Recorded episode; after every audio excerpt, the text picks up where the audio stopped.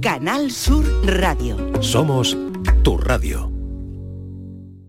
Hay muchos tipos de energía, pero hay una que hace que todo avance, creando oportunidades de futuro, impulsando una industria verde, potenciando el desarrollo sostenible y generando bienestar. Una energía que lucha contra el cambio climático y respeta el medio ambiente. Descubre, conoce, aprende y disfruta de todo lo que las energías renovables pueden hacer por ti. Y haz brillar tu energía. Junta de Andalucía.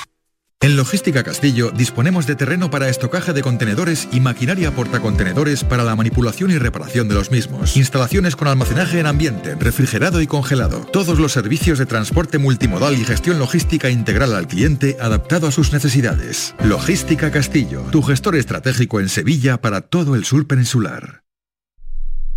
Canal Sur Radio. El amor no se mide en minutos, sino en momentos. Regala a tus seres queridos momentos llenos de arte y pasión. La exposición inmersiva Van Gogh Grandes Éxitos te espera todos los días en el Pabellón de la Navegación en Sevilla. Consigue la entrada en van-gogh.es. Supermercados Más es ahorro. Hasta el 29 de febrero, lata de 33 centilitros de cerveza Estrella del Sur a solo 0,39 euros. Además, este mes celebramos el mes de Andalucía regalando una cesta de productos 100% andaluces cada día y más sorpresas. Supermercados Más y supermercadosmás.com es ahorro. El carnaval de Cádiz lo tienes en Canal Sur Radio. Estamos en semifinales y en Carnaval y Sur seguimos viéndolo contigo. Carnaval Sur, tu palco del carnaval, con Fernando Pérez, Ana Candón y todo su equipo. Hoy, desde las 8 de la tarde, en Canal Sur Radio. Y en digital a través de nuestra aplicación móvil, nuestra web y nuestra plataforma Canal Sur Más. Desde Cádiz para Andalucía, España y la humanidad, muy buenas noches, buena gente. Contigo somos más Canal Sur Radio. Contigo somos más Andalucía. La tarde de Canal Sur Radio con Mariló Maldonado. Pregunto para quién serán esas imágenes. Tal vez sean para nuestras familias. Volveremos a vivir en su imaginación. ¿Qué nos pasó? ¿Qué pasa cuando el mundo te abandona?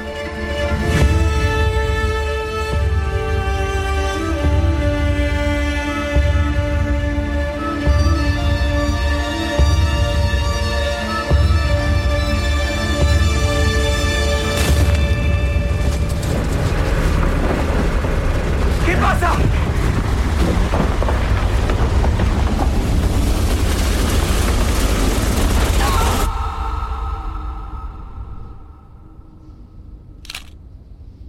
¿Quiénes fuimos a la montaña?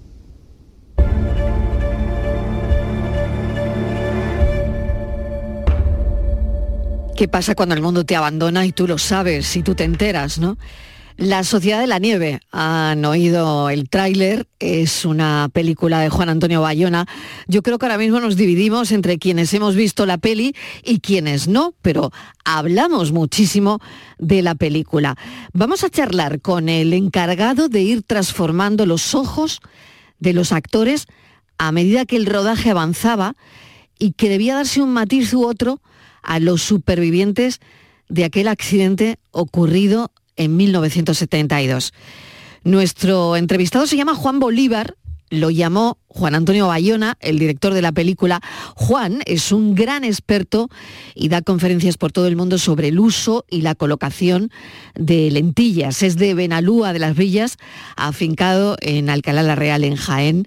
Y si Bayona recoge el Oscar a la mejor película internacional o al mejor maquillaje, porque la película La Sociedad de la Nieve tiene dos nominaciones, yo creo que un cachito de ese Oscar también va para, para la óptica de Alcalá la Real en Jaén, para Juan Bolívar. Juan Bolívar, bienvenido.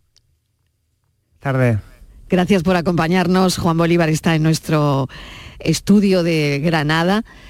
Juan, ¿qué, ¿qué, se siente con todo lo que, bueno, está dando de sí, además, y todo lo que se está hablando de la mirada de los protagonistas de la Sociedad de la Nieve? Pues la verdad que eh, ha sido toda una sorpresa que tenga, que tenga esta repercusión.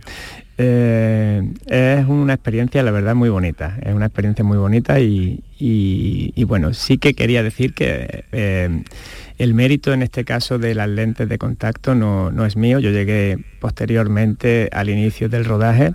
Es de David Martí, de la empresa 9 mm SFX, que es una de las empresas que, que eh, realizaba los efectos especiales en la película pero, pero la verdad que la repercusión que está teniendo es brutal. Se lo, merece por el, se lo merecen por el trabajo tan grande que hay detrás.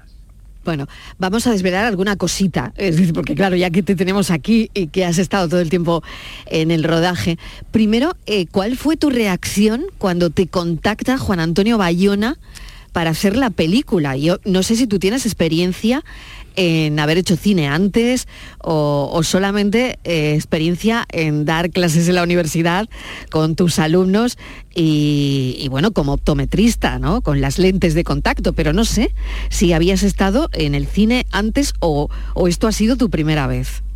No, ha sido mi, ha sido, eh, mi primera vez, eh, ha sido algo completamente nuevo.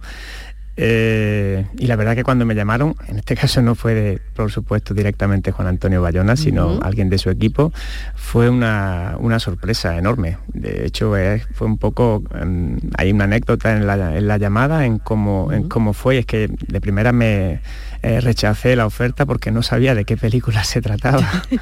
Ni de qué iba, ¿no? Ni de qué iba. Y, te sonaba todo a chino, me imagino, ¿no? Todo te sonaba raro, ¿no? sí, sí, fue, eh, mi entrada fue un poco, eh, no fue desde el minuto uno, fue posterior, porque las lentes de contacto que, se manejan son de un tamaño muy grande y hubo problemas con la, persona que estaba antes que yo eh, en cuanto a la manipulación, porque no es una manipulación parecida o similar a la que puede tener una lente de contacto convencional que todo el mundo puede, puede pensar.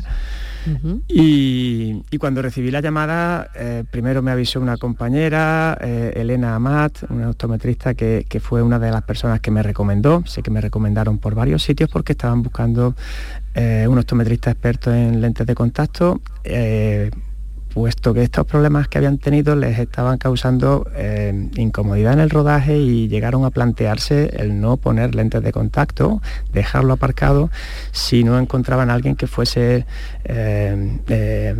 útil y rápido a la hora de, hacer esta colocación. Claro, porque entiendo que Bayona no conseguía la mirada que quería si no usaba la lente de contacto en los actores, ¿no?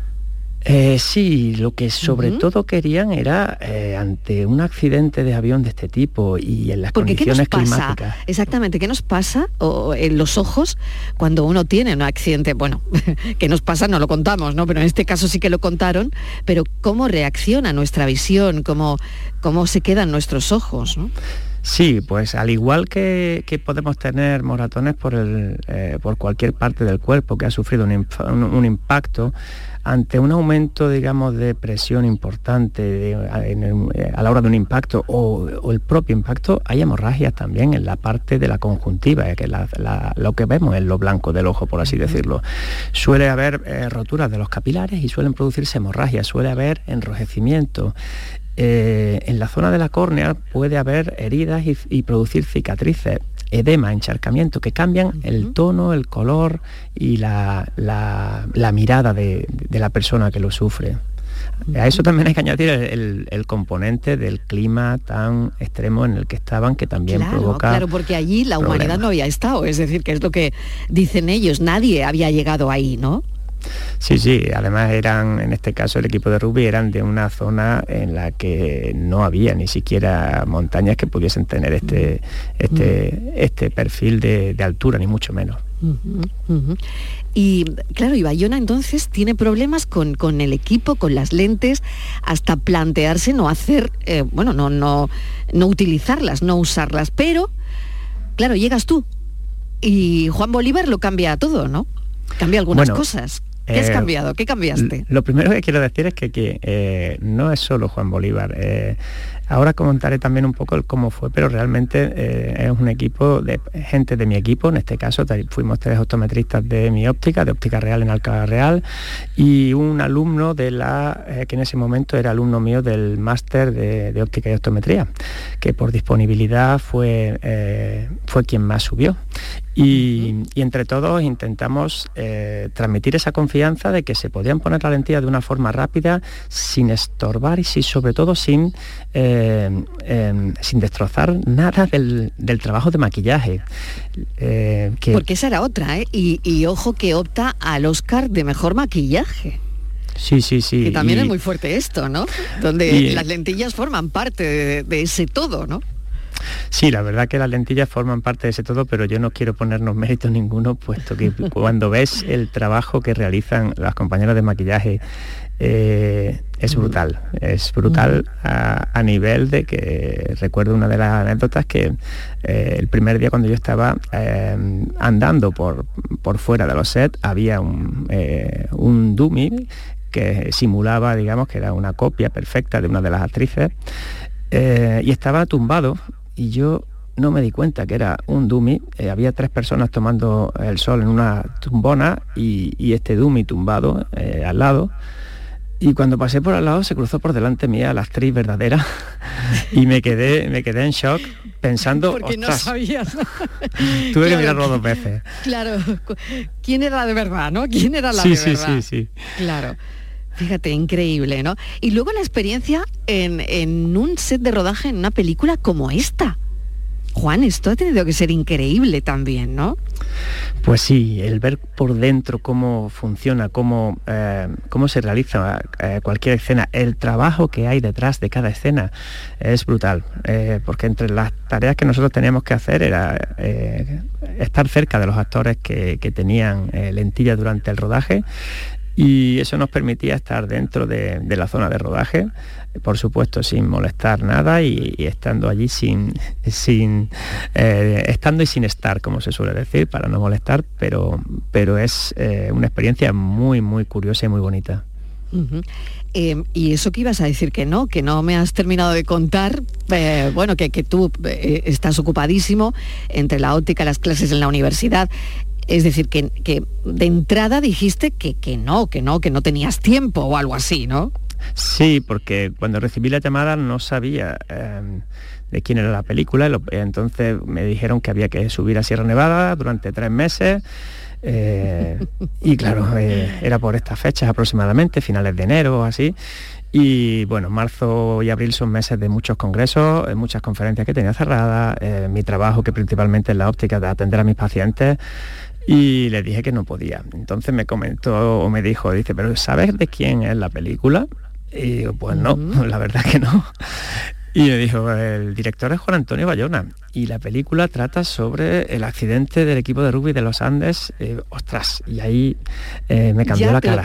ahí me cambió la cara. No, no, directamente ya fue como de repente... Lo tengo que hacer, lo tengo que hacer, ¿no? Sí, sí, tengo que buscar un hueco, tengo que buscar hueco. Correcto, y rápidamente eh, en mi cabeza empezó a pensar cómo podíamos hacerlo y me planteé la posibilidad, les planteé en ese momento la posibilidad de hacerlo entre varios de mi equipo para poder turnarnos e ir, eh, e ir, digamos, cubriendo las necesidades que ellos tenían durante esos tres meses. Pensé rápidamente y se lo planteé, esa posibilidad de hacerlo entre varios optometristas de mi equipo y, cuando se lo comenté, inicialmente ellos me dijeron que, que no, que no podía ser porque necesitaban una persona solo por aquello de que pudiesen tener los actores la confianza de, tener siempre la misma persona, con la que pudiesen tener una cierta confianza, una relación más cercana, etcétera, etcétera. Eh, y ahí fue un poco cuando, bueno, pues cuando me quedé un poco frío y dije, jolín, eh, qué lástima. Eh, bueno, hemos estado cerca, pero me comentó que me comentaron que lo tendrían que, que, pensar, pero que en principio no, que no lo veían y, y bueno, y ahí quedó la cosa hasta que unas horas después pues me llamaron para decirme que habían estado eh, hablando y recapacitando y que si, si, yo me hacía responsable de esas personas que yo eh, recomendaba y llevaba, que después de las referencias que le habían dado, que, sí, que confiaban en, confiaban en mí. Mm. Y ahí fue cuando empezó todo. Sí, sí. Muy bien. Oye, Juan, ¿y cuando te sientas a ver la película? Eh, ¿Tú sabes cuándo llevaban las lentillas y cuándo no? Claro, eh, además hay muchos planos cortos de la cara de, eh, de los actores, actrices, ¿no? Y te sientas a ver la peli y ¿qué sientes? Ves la peli con un poco de deformación profesional, ¿no? De cómo quedan esas lentillas en los ojos de los protagonistas, ¿no? Sí, evidentemente no puedes evitar buscar esos momentos donde se vean. Y lo que más me llamó la atención inicialmente es eh, cuánto detalle de trabajo hay que luego apenas, apenas se puede percibir en la cámara. Es decir, eh, esto nos lleva a pensar el nivel de detalle y de perfección que en este caso eh, Juan Antonio Bayona buscaba para no quedar al descubierto ningún pequeño detalle que pudiese, que pudiese dar al traste con falsear un poco la, realidad, puesto que las lentillas hay muchos momentos en los que sí se ven, pero pero hay muchísimos otros en los que estando puestas prácticamente pasan desapercibidas y no se ven, incluso para quien las busca, como, como en este caso nosotros íbamos buscándolas. Tanto yo como mis compañeros, que aquí también quiero, quiero nombrarlos, eh, tanto eh, Alicia López Álvarez como Jorge Caballero, como el que era mi alumno, eh, que fue el que, el que más tiempo, más, el que más tiempo pudo subir. Con ellos. Eh, y que estaría encantado por otro lado, ¿eh? Bueno, sí, siempre me lo dice que. Imagínate la experiencia, ¿no? Sí, la experiencia, además en ese momento él estaba en el paro, puesto que estaba cursando ya una persona con cierta experiencia, pero estaba cursando el máster de, óptica de optometría y, estaba en el paro, con lo cual todo le vino de cara, que es Juan José Cruz.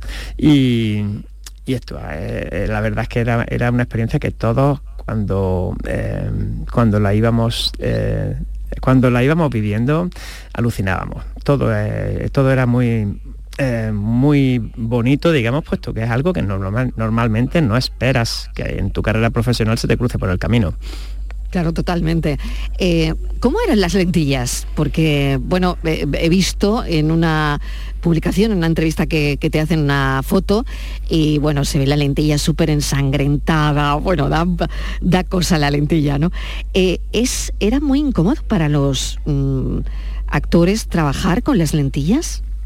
Eh, realmente estas lentillas no son incómodas. Lo que ocurre es que cuando, para empezar, trabajas con personas que nunca han necesitado de llevar lente de contacto, ya el hecho de ponerte la primera vez una lente de contacto puede tener cierto grado de, digamos, de, rechazo o de, cierto miedo pero la particularidad que tienen estas lentillas por lo que les hacía mucho más difíciles en cuanto a la manipulación y por los problemas que hubo previos es por el tamaño que tenían.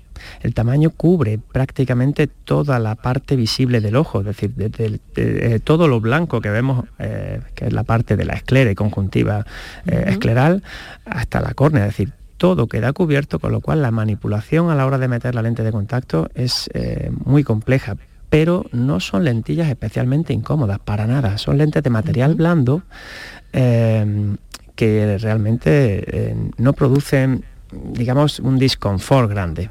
Pero hay que pensar que si estás eh, en una temperatura, pensad que el set de rodaje era en Sierra Nevada. La temperatura, el frío, hace que el porte también sea un poquito menos cómodo, hace que haya más grado de sequedad. Eh, todo esto también influye. ¿eh? Mm. Y mm, una última cosa, Juan, ¿cambia la vida, una cosa así, bueno, no sé si la vida, si eso sería muy exagerado, pero no sé si la carrera eh, de un profesor de universidad, optometrista, em, que tiene su negocio, su óptica en Jaén, eh, cambia de alguna forma. ¿Has visto cómo te ha cambiado? Pues no sé si profesionalmente, si antes la gente no te conocía tanto y ahora muchísimo. ¿Cómo cambia el hacer una peli con dos nominaciones a los Oscars y de Bayona? Bueno, yo quizás me, puedo sentir muy afortunado de que quizás no me ha cambiado demasiado o mi percepción es que no ha cambiado demasiado porque yo ya me sentía muy valorado como optometrista antes de, antes de esta llegada a la película. De hecho, quizá mi llegada a la película fue por toda esa valoración previa, por todo ese trabajo previo que yo tenía, eh, puesto que ya mm, el hecho de ser una persona que, que se siente muy valorada, puesto que recibo pacientes de toda Andalucía, incluso de fuera de Andalucía, o que me, invitan a dar conferencias en congresos nacionales o internacionales, incluso en Estados Unidos, eh, ya me hace sentirme muy, muy valorado. Y, en ese sentido quizás yo no he sentido eh, esa percepción. Lo que sí que me ha llamado la atención es que algo que para mí no, no era algo muy complejo, sí que tenga esta repercusión tan grande, eso sí que me ha llamado la atención, por supuesto que sí. Pero claro, es lógico, la película tiene, está teniendo la repercusión que debe de tener por el trabajazo enorme que hay detrás. 200 eh, personas moviéndose totalmente coordinadas allí, es eh, digno de elogio y sobre todo el mimo y el cuidado con el que tenían eh, que hacer cada detalle.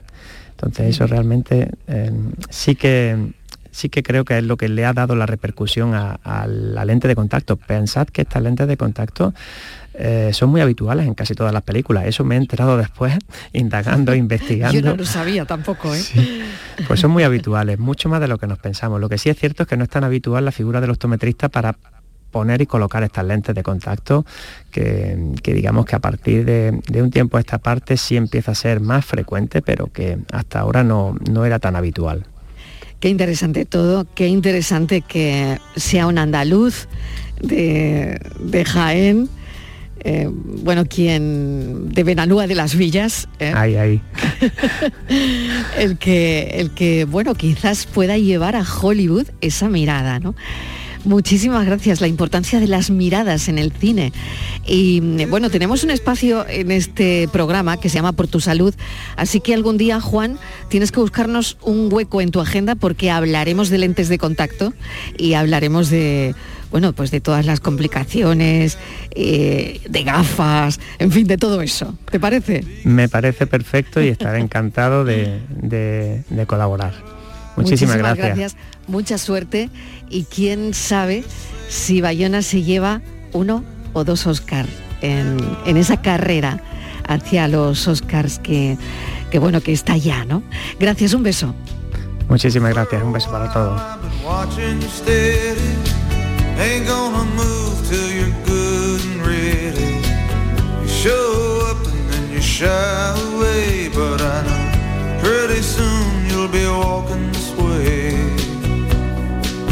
Because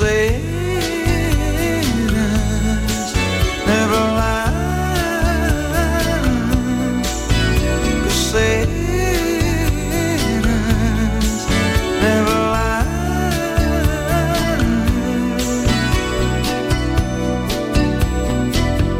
Baby, don't you know I don't care? Don't you know that I've been there? Well, something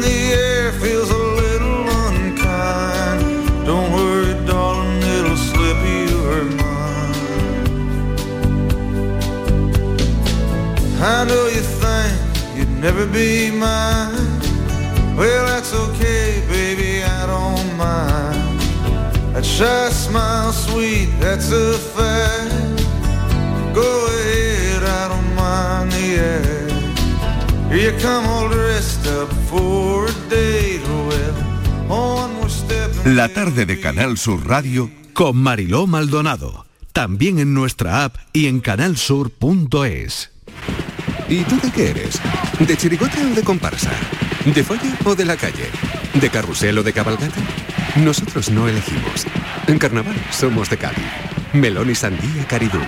Lo más fresco del carnaval. Visita nuestra página web www.caridul.com. Mano de santo limpia la ropa, mano de santo limpiar salón, mano de santo y en la cocina, en el coche, en el watercloak, mano de santo para el hotel, mano de santo para el taller, mano de santo te cuida, mano de santo te alegra la vida, mano de santo, mano de santo, ponte a bailar y no limpies tanto, mano de santo, mano de santo, ponte a bailar y no limpies tanto. Seguramente el mejor desengrasante del mundo. Pruébalo. El carnaval de Cádiz está en tu móvil porque con la aplicación móvil de Canal Sur Radio puedes escucharlo estés donde estés, todos los días desde las 8 de la tarde, en directo en el programa Carnaval Sur con Fernando Pérez, Ana Candón y todo su equipo. Además, en nuestra aplicación móvil también tienes todos nuestros podcasts y en ellos encontrarás el ritmo del Tangay, el seguimiento diario a la actualidad del Carnaval de Cádiz con Manuel Casal. Y por supuesto, en nuestra aplicación móvil tienes los programas que más te gustan y las emisiones en directo de todos nuestros canales. Descárgate ya nuestra aplicación móvil y disfruta de todo el Carnaval de Cádiz cuando quieras y donde quieras. En tu móvil. La tarde de Canal Sur Radio con Mariló Maldonado. Casi casi las cinco y media de la tarde y un juez de Granada ha impuesto cuatro años de cárcel a los dueños de un club de pádel por los daños que ha sufrido una familia durante siete años a consecuencia del ruido de los pelotazos y de los gritos de los jugadores. Eh, ¿Qué sabemos, eh, Martínez? Porque es una sentencia que creo que se puede recurrir, pero que, bueno, Pues de sí, momento esto es lo que hay. ¿eh? Lo que dicen los jueces, esta, esta resolución, dice eh, el nulo, o sea, nada, ningún espíritu deportivo por parte de los titulares, de los dueños de estas instalaciones, que dice que construyeron sus pistas de pádel casi rozando los muros de la casa de, de estos vecinos. Hablamos de, unas, de una familia que tenía una pareja con tres hijos y que dicen que Mariló padecían los partidos pum bum desde las 7 de la mañana hasta la madrugada y que después eh, había celebraciones porque había hay un bar en las instalaciones y que después lo celebraban en el bar, con lo cual que era un horror. Bueno, todo esto les ha llevado a tener ansiedad, eh, depresión, a tener que estar, eh, incluso Mariló han tenido que ir al psiquiatra a tratarse durante pues casi medio año, ¿no? Mm, ya no, ya en Mariló no podían hacer más, o sea, el daño era tal que decidieron irse de su casa y mudarse a otra de alquiler. Hicieron de todo, eh, pusieron 37 estancias, 79 denuncias. Parece ser que incluso en alguna denuncia había denuncias de que habían sido agredidos por parte de algunos de los de las instalaciones, de algunas de las personas de, de las instalaciones. Así que, eh, Mariló, mm, esto es la, la sentencia, lo que dicen, cuatro, cuatro años de cárcel, se puede recurrir. Lo que sí sabemos que a día de hoy las pistas todavía siguen abiertas y que están a la espera de cumplimiento de la sentencia, que aún no sabemos si se va a admitir eh, el recurso o no. Óscar Santaella es el abogado que ha defendido a la familia. Señor Santaella, bienvenido, gracias por acompañarnos. Hola, buenas tardes, ¿qué tal? Encantado. Sí, ¿cu- ¿cuándo empieza toda esta historia? ¿Cómo, cómo le llega a usted? Eh, bueno, eh, realmente la historia de esta familia eh, comenzó a habitar la, la misma en el año 2011, ¿de acuerdo? Pues evidentemente, como ha, ha narrado la, la compañera, el padecimiento arranca en, en esta misma fecha, dado que ya las instalaciones deportivas pues estaban en funcionamiento. Eh, es cierto que... Hace 13 a mí- años, hace 13 años de esto. Efectivamente, sí, sí, sí. Bueno, a mí me llega ya con, con un proced- el procedimiento un poco más avanzado, ¿de acuerdo? Eh, entonces nosotros en el despacho nos hacemos cargo ya eh, en el año 2018 y corroboramos un poco todo lo que había venido ocurriendo pues, en fechas anteriores. Es decir, todas las numerosas denuncias que se habían presentado ante la policía local, todas las denuncias que incluso se habían cursado eh, en la Junta de Andalucía, en Medio Ambiente, eh, y en base a todas eh, esas denuncias y al sufrimiento y al tratamiento médico que habían mm, tenido que estar, eh, pues en este caso los clientes, entendimos que efectivamente se estaban cometiendo el ilícito penal que ha sido corroborado en este caso por el juzgado de primera, del juzgado de lo penal número 5 de Granada. 13 años después, claro. Prácticamente, bueno, o 10, ¿no? Porque claro, Sí, eh, tres es que, años claro, desde que es ser- tra- admitido a trámite la denuncia, lo que sea, bueno, pero 10 años después, han pasado 10 años casi, ¿no?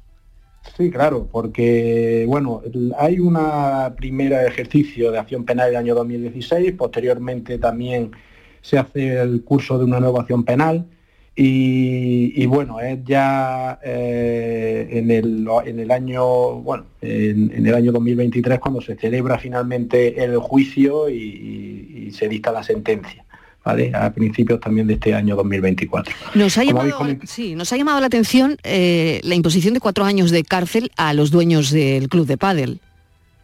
Sí, bueno, la cuestión es la siguiente. Eh, el hecho de que sean cuatro años de prisión obedece, eh, primero, a que estamos hablando, por un lado, de un delito eh, contra el medio ambiente, ¿de acuerdo? En el cual se castiga el riesgo que en este caso se pone a la salud de las personas. Es decir, es un delito de, peligro, no de resultado, y por lo tanto, en relación a ese tipo penal, la condena ha sido de dos años. ¿vale? Eh, y claro, aquí también la particularidad que tiene es que evidentemente este riesgo se ha consolidado y, ha generado un perjuicio evidente en forma de lesión para cada uno de, los vecinos. ¿no? De tal manera que eh, por las lesiones generadas a cada uno de ellos, eh, el jugador de lo penal le impone una pena de prisión de un año. ¿De acuerdo? Con lo cual, la pena global, eh, en suma de todas ellas, es de cuatro años de prisión. De ahí que el delito de peligro, en este caso, como consecuencia del ruido, el delito medioambiental, pues entra en concurso con dos delitos de lesiones que eh, eh, se ha corroborado en el procedimiento judicial en virtud de todos los informes médicos existentes, tanto por el eh, informe de psiquiatra como por el perito forense. ¿vale? Sí, letrado, buenas tardes. Yo le quería preguntar, durante este tiempo, durante estos ocho años, se ha hecho muchas cosas. se han hecho una serie de distancias, como 37 por ahí, casi 80 denuncias. Y, y nunca ha tenido efecto, pero cuando hablamos de denuncias supongo que son denuncias ante la Policía Nacional, Guardia Civil, Policía Local. Sí, fundamentalmente las denuncias iban cursadas a la policía local, de hecho así lo corroboraron muchos de ellos que declararon también en el acto del juicio. Eh, es cierto que estuvo eh, tuvo las instalaciones en determinadas fechas como consecuencia de la eh, de, la inexistencia de, licencia en, su totalidad de las instalaciones, fundamentalmente en lo que concierne al tema del bar, ¿vale? Pero claro, aquí estamos hablando de dos cosas diferentes. Una cosa es la posible legalidad de la, actividad que, se está impartiendo, en este caso una actividad deportiva, y por otro lado el perjuicio que genera a los, a los colindantes. En este caso, pues estamos hablando de una zona urbana que como bien alguien ha narrado, la vivienda es totalmente colindante de las propias instalaciones. Por lo tanto, el, perjuicio y el, ruido que han tenido que soportar, pues evidente, ¿no? Sí, hemos hablado, ha hablado usted de los cuatro años de, cárcel condenados, pero también creo que la condena va más allá, que hay una condena también económica por una indemnización. No sé si a ellos, a, a todos los vecinos. Sí, eh, bueno, en este caso también, como toda condena penal, viene aparejada por una responsabilidad civil y en este caso, en virtud de, tanto de los daños físicos como consecuencia de, los daños psiquiátricos que han tenido que padecer eh, estos vecinos y también por daño moral, pues se le condena en este caso a los responsables a una indemnización de 35.000 euros. Mm. Evidentemente esta sentencia está susceptible de recurso y como bien habéis comentado, pues todavía no es firme.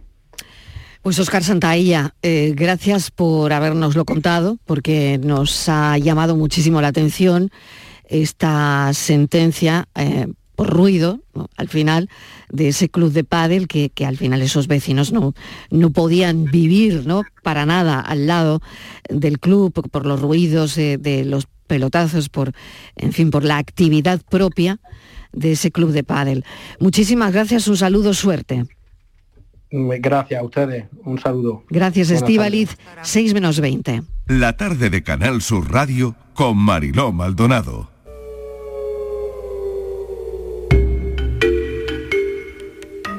Nos adentramos en la tarde en tu búsqueda. Buscan a una mujer de 80 años desaparecida en Segura de la Sierra, en Jaén. Patricia Torres, bienvenida. Hola Marilo, buenas tardes. Eh, lleva desaparecida 10 días tras perderse en la zona cuando iba de camino a Mojácar. El coche de Miriam Irene apareció el lunes en una pista forestal sin nadie dentro. Las, investigaciones se cercioran que la desaparecida se dirigía desde Elche de la Sierra, que es una localidad albaceteña, hasta Mojácar, donde tiene una casa en la calle Capellanía, el mismo nombre que el aldea jienense. Consideran que hubo algún error al guiarse con Google Maps y terminó perdida cerca de Hornos. Esta mujer mide alrededor de 1,55, es de complexión normal y tiene cabello castaño corto. Es de Suiza y llevaba bastante tiempo viviendo en, España. Un equipo de Infoca que estaba en la zona eh, con trabajo forestal, está trabajando, vio el coche eh, la semana pasada, el lunes por la mañana, pero pensaron que era de algún vecino del lugar. Al ver que el coche seguía el martes en un sitio poco habitual, se comunicó el hallazgo al Seprona y a la Guardia Civil. Los efectivos se eh, inician la búsqueda el miércoles al determinar que el vehículo era de esta mujer que había desaparecido. Tanto Guardia Civil como equipos de montaña con perros se rastrean eh, esa zona desde entonces, a los que se ha sumado también la exploración con helicóptero hace dos días. Las labores de búsqueda no están siendo nada fáciles, no hay rastro alguno ni ropa encontrada, a lo que se suma que eh, la orografía, Marilo, de ese terreno es bastante mm. complicada. Fuentes de la investigación apuntan a que la extensión de la zona es el principal hándicap en la búsqueda, pues hablamos de un paraje de muchas hectáreas por el que la mujer podría haberse desorientado. Los hijos de la desaparecida se han trasladado desde Suiza al municipio jienense Mariló a la espera de noticias. Hay otra búsqueda, una niña de seis años desaparecida en Cullera, en Valencia, eh, desde el 18 de enero. Estamos ante un caso bastante complicado y yo diría, Mariló, delicado. 20 días han pasado desde la última vez que se vio a la pequeña Ágata Parmentier dos Santos en Cullera junto a su madre. Ambas se encuentran en paradero desconocido. Ese jueves 18 de enero, la madre de la menor debía entregar a la niña a su padre según el régimen de visitas establecido y no lo hizo. En ese momento saltaron las alarmas. La investigación judicial para esclarecer esta desaparición se está centrando en la progenitora que tiene la guardia y custodia de la menor y que estaba con ella en el momento en el que se perdió su pista.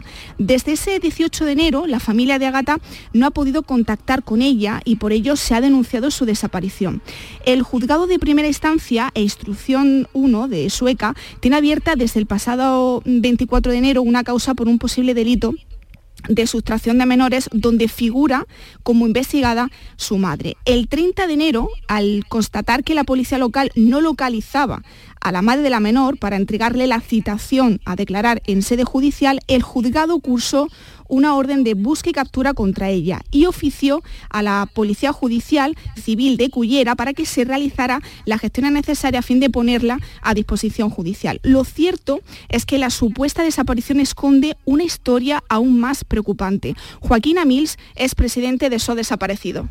Porque detrás de lo que es la primera noticia, que es la sustracción de un menor por parte de uno de los progenitores, en este caso por parte de la madre, pues eh, vamos descubriendo o se van conociendo muchísima parte de una historia que desde luego eh, no podemos eh, estar pasivos ante ella.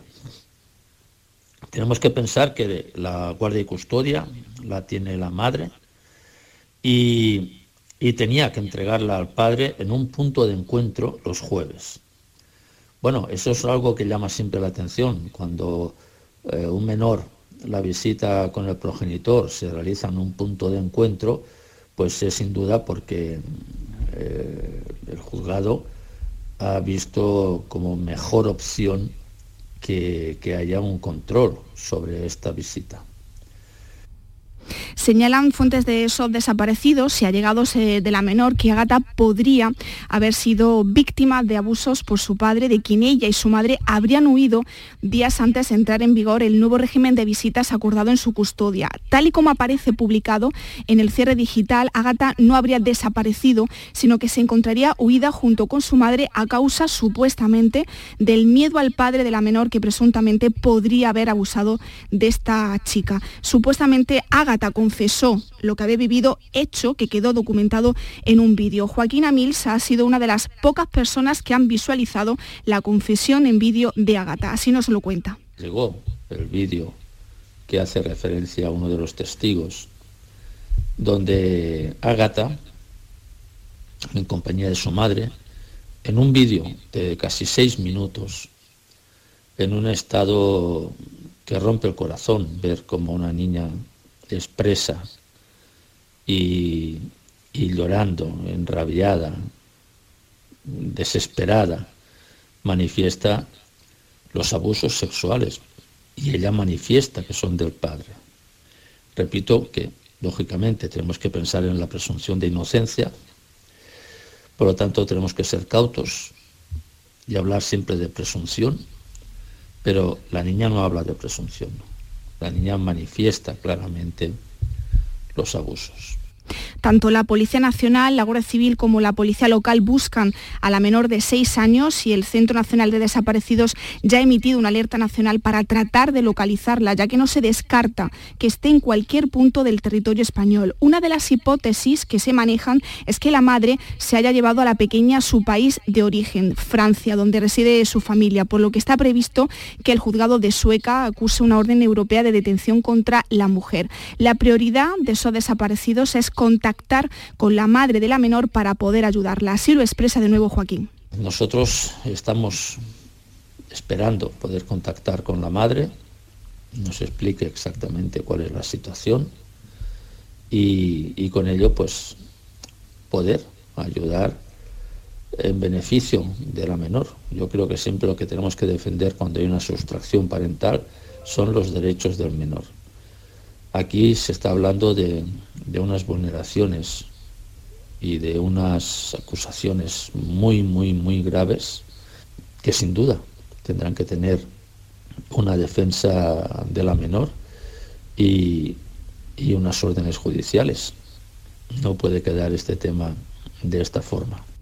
Agata mide 1,10 de altura, es de complexión delgada, con el pelo castaño y ondulado. Las autoridades han solicitado la ayuda ciudadana para localizar a la menor y por ello, si tiene alguna pista, se debe contactar con el 112 o con la asociación SOS Desaparecidos a través de los teléfonos 649 952957 o al 644 712806. Seis menos cuarto y no dejaremos desde luego este tema, por supuesto, ni ninguno de ellos en el olvido, pero estaremos muy pendientes de mm. lo que ocurre con, este caso que es tremendo. Mm. Pero hoy queremos abordar la desaparición de Josefa Alemán. Su rastro se perdió el 23 de diciembre del año 2000 en Santa Cruz de Guía, en Gran Canaria. Patricia, ¿qué sabemos de este caso? Josefa Alemán, más conocida como Pepa, tenía 35 años y un hijo de 13 con una discapacidad del, 80, del 88%. Ambos vivían en casa de su madre Genoveva. Ese día salió al portal de la casa para fumar y nunca más regresó. La familia lleva más de dos décadas luchando por encontrar respuestas. 23 años después de su ausencia, la familia se sigue preguntando, ¿dónde está Josefa? Arianna es sobrina de Josefa. Arianna, bienvenida. Gracias por acompañarnos. Hola, Hola muchas gracias. Ariana, ¿cómo estáis? ¿Cómo, ¿Cómo sigue la familia 23 años después?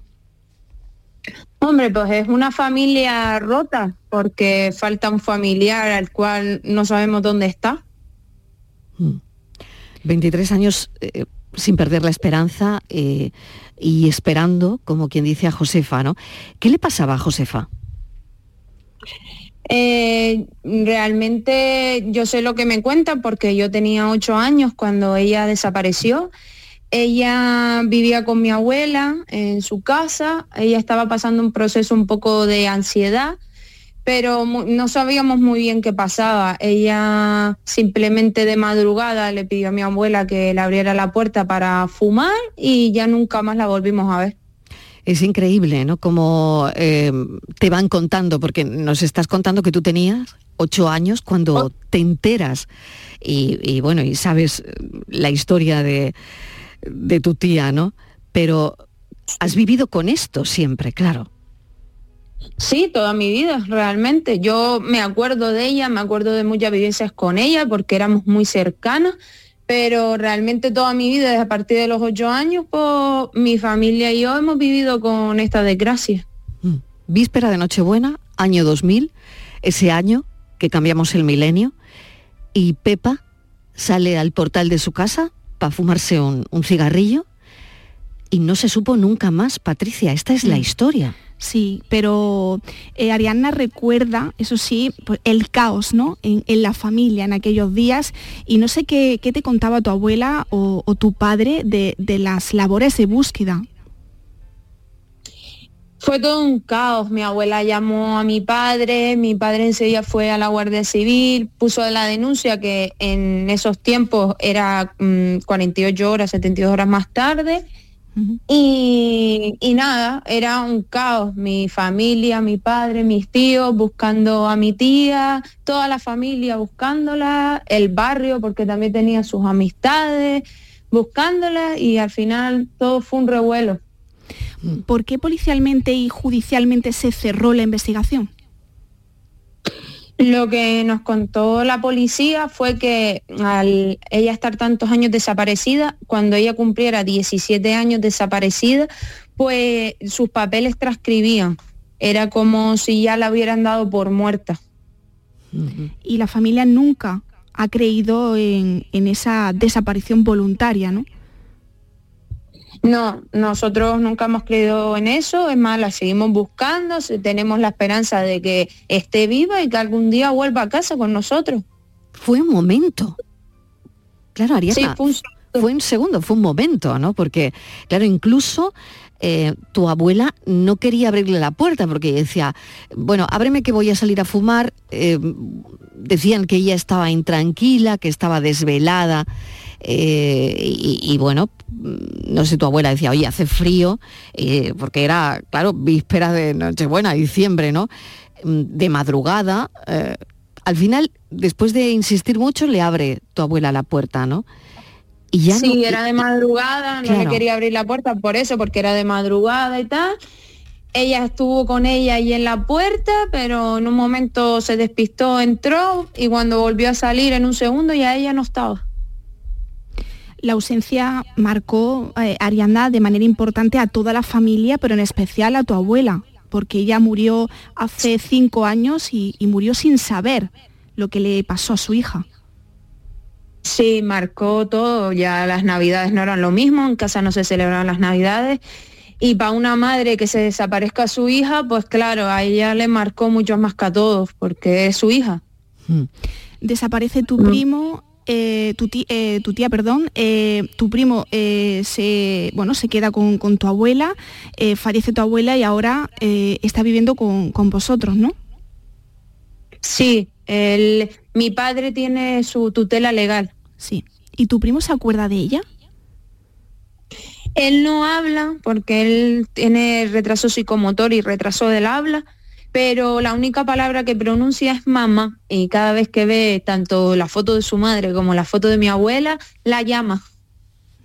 Mm, las batidas no tuvieron éxito, la de la policía pues eh, tampoco, yo no sé si trataron de reconstruir sus pasos o no, Ariana, si, si no sé si faltó algo o, alguna zona por batir, no lo sé, ¿qué sensación tienes tú sobre esto? Y luego, claro, eh, no había nadie en la calle, realmente ningún testigo que pudiese ver nada, ¿no? No, nadie la vio, claro, era de madrugada, eh, nadie la vio. Yo mi percepción es que no se buscó lo suficiente. Si es verdad que estuvieron al principio, los primeros meses, buscando en los barrancos y tal, pero yo creo que por parte policial no hicieron lo suficiente. Claro. Luego al final también, eh, Arianda, eh, bueno, lo que es vivir con esto, ¿no? Vivir con, con la desaparición de un ser querido, donde, bueno, creo que, que, incluso en alguna ocasión nos llamaba la policía, pero las búsquedas eran infructuosas. Mm. Eh, Muchas llamadas de teléfono también, Mariló. Sí. Muchas llamadas. Es muy duro. Solo alguien que vive lo mismo puede saber el dolor que es, porque es un, no es un dolor de un rato, es un dolor diario que tu familiar no está en tu casa y no sabe si está bien, si está mal, qué le pasa, qué no le pasa, que no sabes nada. Luego es cierto que eh, las televisiones, eh, los aniversarios, nos acordamos, ¿no? En, los días conmemorativos, mm. en los aniversarios, pero luego, claro, ¿qué pasa en una familia? 23 años después, cuando se apaga el foco, cuando ya nadie está buscando a la persona desaparecida, ni la policía, ni nadie, ¿no? ¿Qué pasa entonces con la familia? ¿Qué pasa entonces con ese hijo, ¿no? Em, es, muy duro todo esto, ¿no? Y, es donde, fíjate, hoy nosotros queríamos preguntar y poner el foco precisamente ahí, Ariadna. Hombre, es muy duro. Al fin y al cabo, mm, siempre está en el recuerdo, siempre está ahí presente de que tu familia no está. Lo que pasa es que uno tiene seguir buscándola, pero tiene que seguir con su vida también, tenemos que trabajar y seguir. Mm. Aunque esa esperanza siempre está ahí y si ella está viva y donde quiera que esté nos escucha, pues ella tiene sus puertas abiertas para volver a su casa cuando ella quiera porque además la familia siempre ha pensado que, nunca podía haberse ido eh, por su propia voluntad porque tenía a su hijo. Ella nunca dejaría sola a su hijo. No, nosotros creemos que no, que ella nunca iba a dejar al niño porque ella lo adoraba, ella se lo llevaba a todos lados creemos eso, que no se fue por voluntad propia, pero claro, como te comentaba, son muchas preguntas sin respuesta. ¿Y ya estaba pasando por un mal momento, Ariadna? Realmente no lo sabemos, sabemos que tenía un poco de ansiedad, pero no sabemos si ella anteriormente estaba en un mal proceso. ¿Y tu pálpito, Ariadna, después de tantos años, crees que está viva? Sí, yo creo que está viva porque siempre es más fácil encontrar una persona que está muerta que a un vivo y mientras que no me demuestren lo contrario, yo seguiré teniendo la esperanza de que ella está viva. Ariadna, te agradecemos, te agradecemos enormemente que nos hayas atendido. Em, queríamos saber que, que cómo seguía, qué pasó con este caso, cómo seguía este caso y es una pena, ¿no? Tu abuela fallece hace unos años, antes de la pandemia, mm. mirando la puerta, ¿no? Sí, ella falleció desgraciadamente esperando que volviera su hija. Claro, claro, pensando en cuándo volvería su hija, ¿no? Mm. Sí. Arianna, muchísimas gracias por habernos atendido y seguiremos nosotros pendientes, como siempre, de tu caso y del de tantos desaparecidos. Gracias a ustedes por la invitación. Gracias. Un abrazo, Arianna. Qué caso tan duro, Patri. Sí, sí, además la búsqueda para ellos no ha cesado nunca durante estos 23 eh, años. Eh, Ariana me decía, bueno, si alguien la reconoce, que por favor que se ponga en contacto con, las autoridades y, también ¿no? Eh, con ese mensaje de, de, bueno, de esperanza, ¿no? de que ella cree piensa eh, que ella puede estar haciendo pues, eh, otra vida en otro, en otro sitio. Y, ella, bueno, también me comentaba en la entrevista previa que mm, que ella no tiene ningún rencor, que ella la, le sigue, la siguen esperando eh, en, casa, su hijo la espera y, la recuerda ¿no? con, e, con, esa, mm. con esa palabra, ¿no? Mamá. Tuvo una vida difícil, ¿no? Hmm. Mm, su familia, su, abuela eh, se queda viuda muy, muy pronto, su madre en este hmm. caso, ¿no? En fin. Eh, luego ella se separa al poco de nacer su hijo, hmm. eh, que nace con un 88% de discapacidad. Una mujer que siempre salía adelante, pero que un día sale a fumar y ya no se sabe más de ella. Y es la historia de Josefa. Gracias, Patricia Torres. A ti un abrazo. Un beso hasta ahora. Enemies make the most interesting friends.